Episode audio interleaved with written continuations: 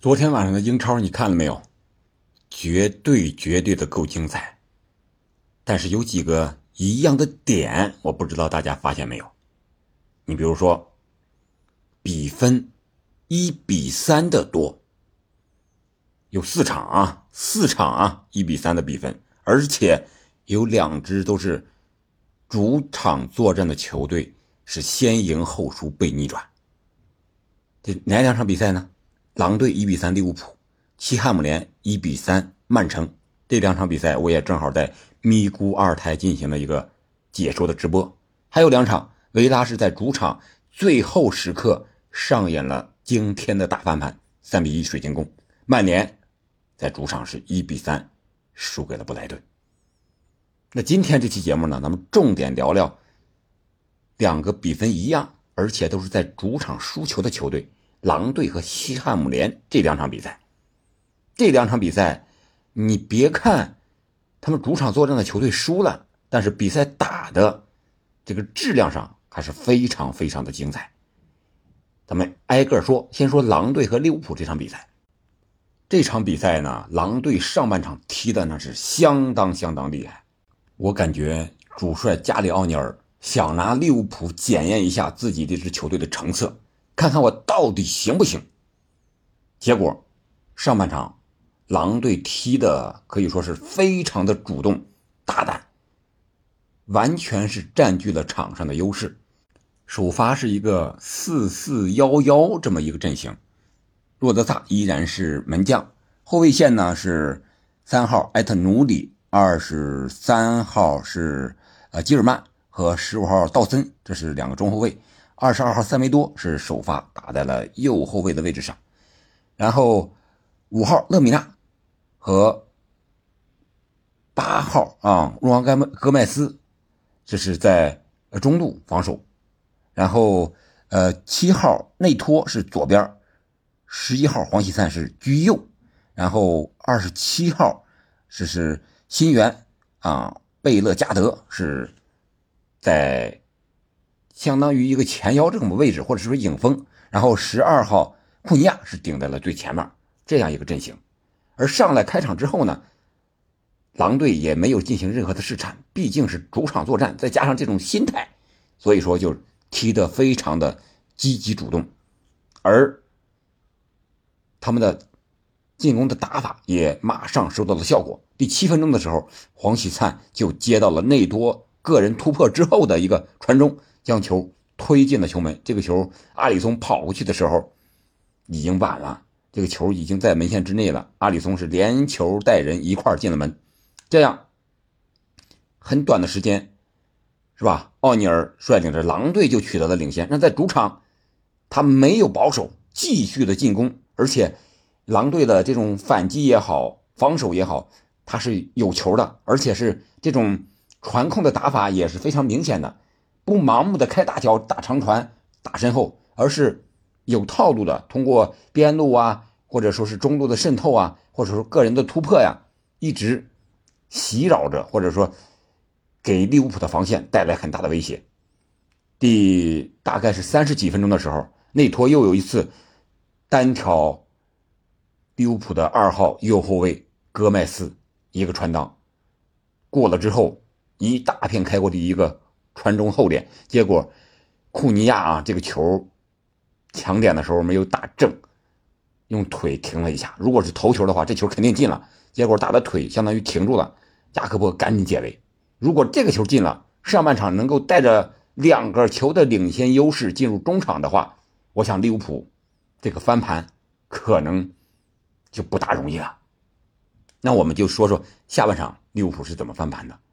我们在中场的时候啊，可以看到内托这个虽然是赢球了，但是有点心里不大情愿、不太高兴的意思。我当时也解说解说到，可能就是感觉到上半场没有扩大比分优势，会给自己带来一点小小的隐忧。果不其然，下半场一开场，克洛普用迪亚斯换下了麦卡利斯特，麦卡利斯特第四分钟左右的时候就吃到黄牌了。他在国家队比赛日应该感觉是比较累，是吧？我们在赛前接受采访的时候，克洛普也说到，三十多个小时嘛，从南美飞过来到欧洲，这是长途劳顿，然后再打首发，肯定状态不好。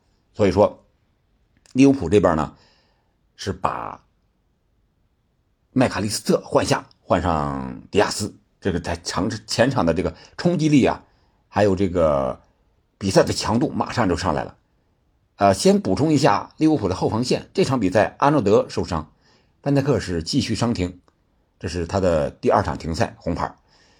呃，所以说戈麦斯是打到了右边后卫的位置上，马蒂普呢和小将七十八号夸安瑟这位英格兰的二十岁的小将，身高一米九零，身体条件不错，这场比赛发挥的也不错，是搭档中后卫。二十六号老将罗布逊是打的左后卫。啊，刚才说到啊，这个三个中场除了麦卡利斯特呢，首发的还有八号索布斯洛伊，还有十七号克里斯琼斯。顶在前面的是萨拉赫居右，然后加赫波居中，二十号迪亚戈洛塔是打在了左边。可以看出来，克洛普想用轮换，或者说想用周中比赛状态更好的队员来打这场比赛。他也考虑到他们下周中的一个呃。欧联的比赛，所以说可能想用最小的代价啊去换回一场胜利。结果上半场狼队没有想到踢的这么是吧一个局面，所以说下半场没办法，克洛普只能提升比赛的强度。结果这个强度一上来啊，这个狼队整体的实力显然就不行了。加里奥尼尔可能也试验出来了，要和这些个传统的 Big 六比，那我只能或者说是。更多的要打一些防守反击，比较务实的打法了。想和人家叫板，这个能力只能是半场，下半场那直接就是利物浦摁着这个狼队在地下摩擦呀，那没办法，你的实力在这儿呢。结果很快啊就把这个比分扳平了。五十五分钟的时候，啊，这个迪亚戈若塔当时背身拿球给了呃萨拉赫。埃特努里被传挡，萨拉赫用右脚不停球，直接传给了后点加克波。一比一扳平之后，马上换人。这个应该是呃在计划之内的一个换人，就是不管进球不进球，应该把努内斯是吧？努耶斯，还有这个呃埃利奥特都要换上。然后进球呢是个意外之喜啊，结果呃。努内斯再一上，埃里奥特再一上，再加上萨拉赫的状态来了，这个整个比赛的强度啊，呃，中场这一块主要由索博啊，这个八号最帅的一个利物浦的球员来掌控，啊，所以说他这个攻防转换的节奏更快了，而且主打哪边呢？就是罗伯逊这一边。我们看这个球几乎就在这边打，嗯，你不是能助攻吗？那我就打你助攻后来留下的空档，结果打的是非常的成功。呃，打着打着，这个球也就进了。第八十五分钟的时候，又是萨拉赫的助攻。这个呢是一个角球二次进攻的机会。呃，一开始是这个若泽瑟拿到这个球了，呃，结果呢这个球他没开远，让罗伯逊把这个断下，然后直接发动进攻。萨拉赫在拿球之前提前跑了那么两步，到了一个反越位，然后。罗伯逊和他打了一个二过一的配合，把这个球推进了球门的近角，比分二比一反超。啊，然后就是九十一分钟，又是萨拉赫的一个助攻，然后给埃利奥特在禁区，呃线外啊一脚远射，制造了对方的一个乌龙。这样的话呢，萨拉赫本场比赛是助攻帽子戏法，而利物浦呢也迎来了一个三比一的大胜。可以说，这场胜利。巩固了利物浦的一个连胜的一个势头，在新赛季五轮过后，呃，保持不败，非常的难得啊！可以看出来，克洛普在调教利物浦啊，这个赛季把这个六号位的球员给引进到位之后，哎，他们的那种巅峰时期的那种状态又找回来了，而且前场这几个三叉戟呀。呃，无论是首发的还是替补的，都能发挥自己的作用，而且每个人的特点又不一样，上去之后就能带来战术上的改变，这一点可能是本赛季利物浦有所作为的一个重要的一点。呃，而且他们在欧战上可以说我感觉啊，欧联对他们来说可有可无吧。英超首先肯定是第一位的，如果需要取舍的时候，时候我感觉他们会放弃这个呃欧联的比赛。所以说这场比赛胜利应该是在一个意料之中的，虽然看似比较艰苦，但是还是在掌握之中。这就是这场比赛。然后我们看来下一场比赛，西汉姆联和曼城的比赛。这场比赛之前呢，西汉姆联也是一个不败的状态，呃，但是当他遇上以柔克刚的曼城的时候，他没有做到唯快不破，还得看曼城的柔。确实，这个到了极致啊！上半场虽然说也是西汉姆联凭借着自己的防守之后的反击取得了领先的优势，但是他们也只能踢半场呀。这场比赛，西汉姆联和狼队不一样的地方呢，西汉姆联是上来之后就是稳守反击，非常非常的典型的防守反击，而且。打的这个反击也是非常的坚决，这个进球是怎么来的呢？是三十六分钟的时候，啊，当时本场比赛首发的多库也是从法甲来的啊，和狼队的呃那个也是首发的这个呃贝勒加德一样，同样来自法甲，都是妖人。他是顶替了格拉利什左边锋这样一个位置上，结果是一个无谓的停球失误，让人家打了一个反击。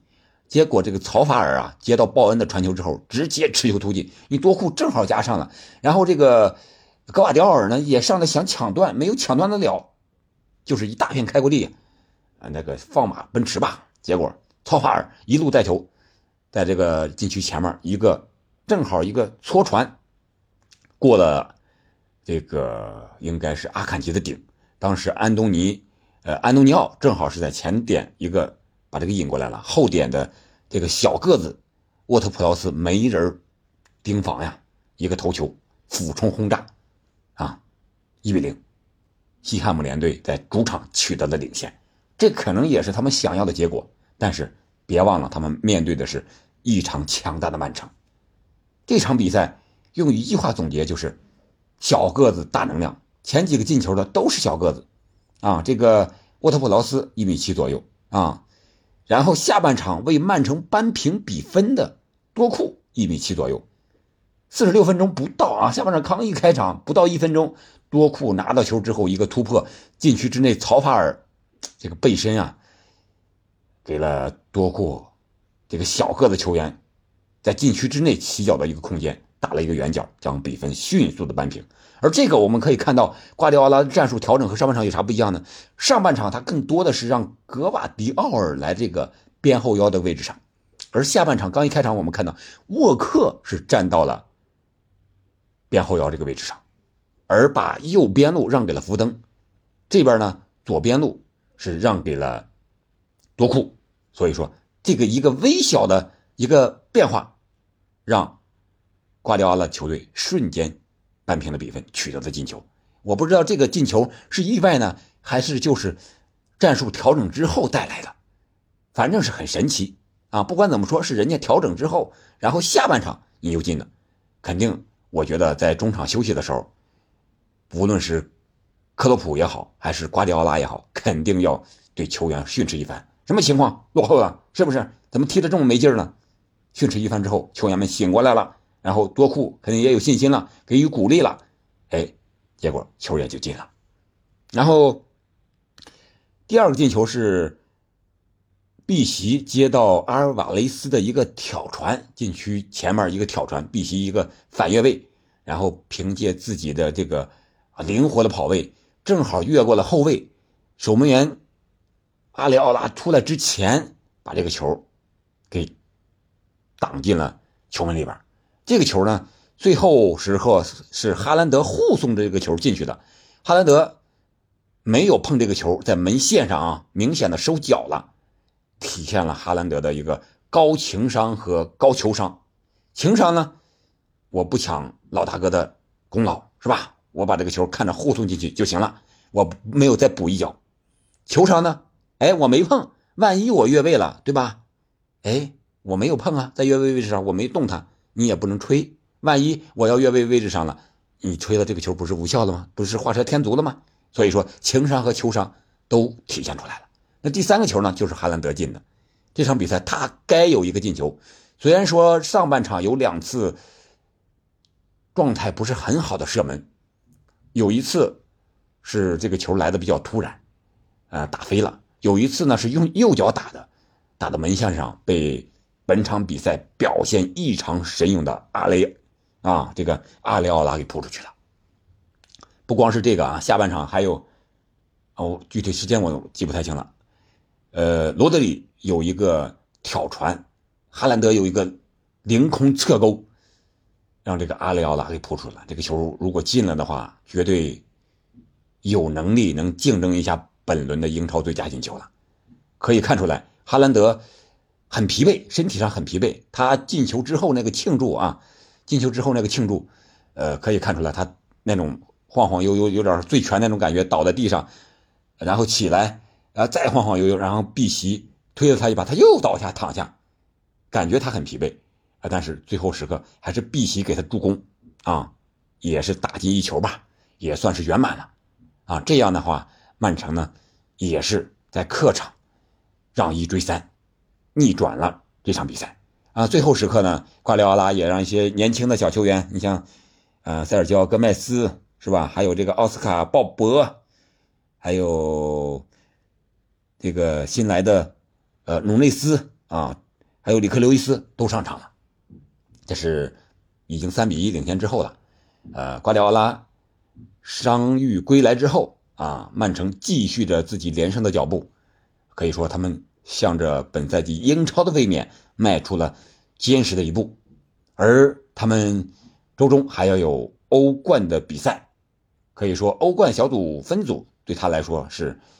小组出线肯定是没有任何问题的，呃，能不能双冠或者说继续三冠，呃，本赛季曼城肯定有挑战，但是实力还在，还是那个最大的热门，好吧？这两场比赛咱们就聊到这儿，然后还有一个现象，昨天晚上的比赛就是米兰德比是五个球，巴萨昨天也是五个球，一会儿有时间的时候咱们再聊聊这两场比赛，五球是什么样的感觉？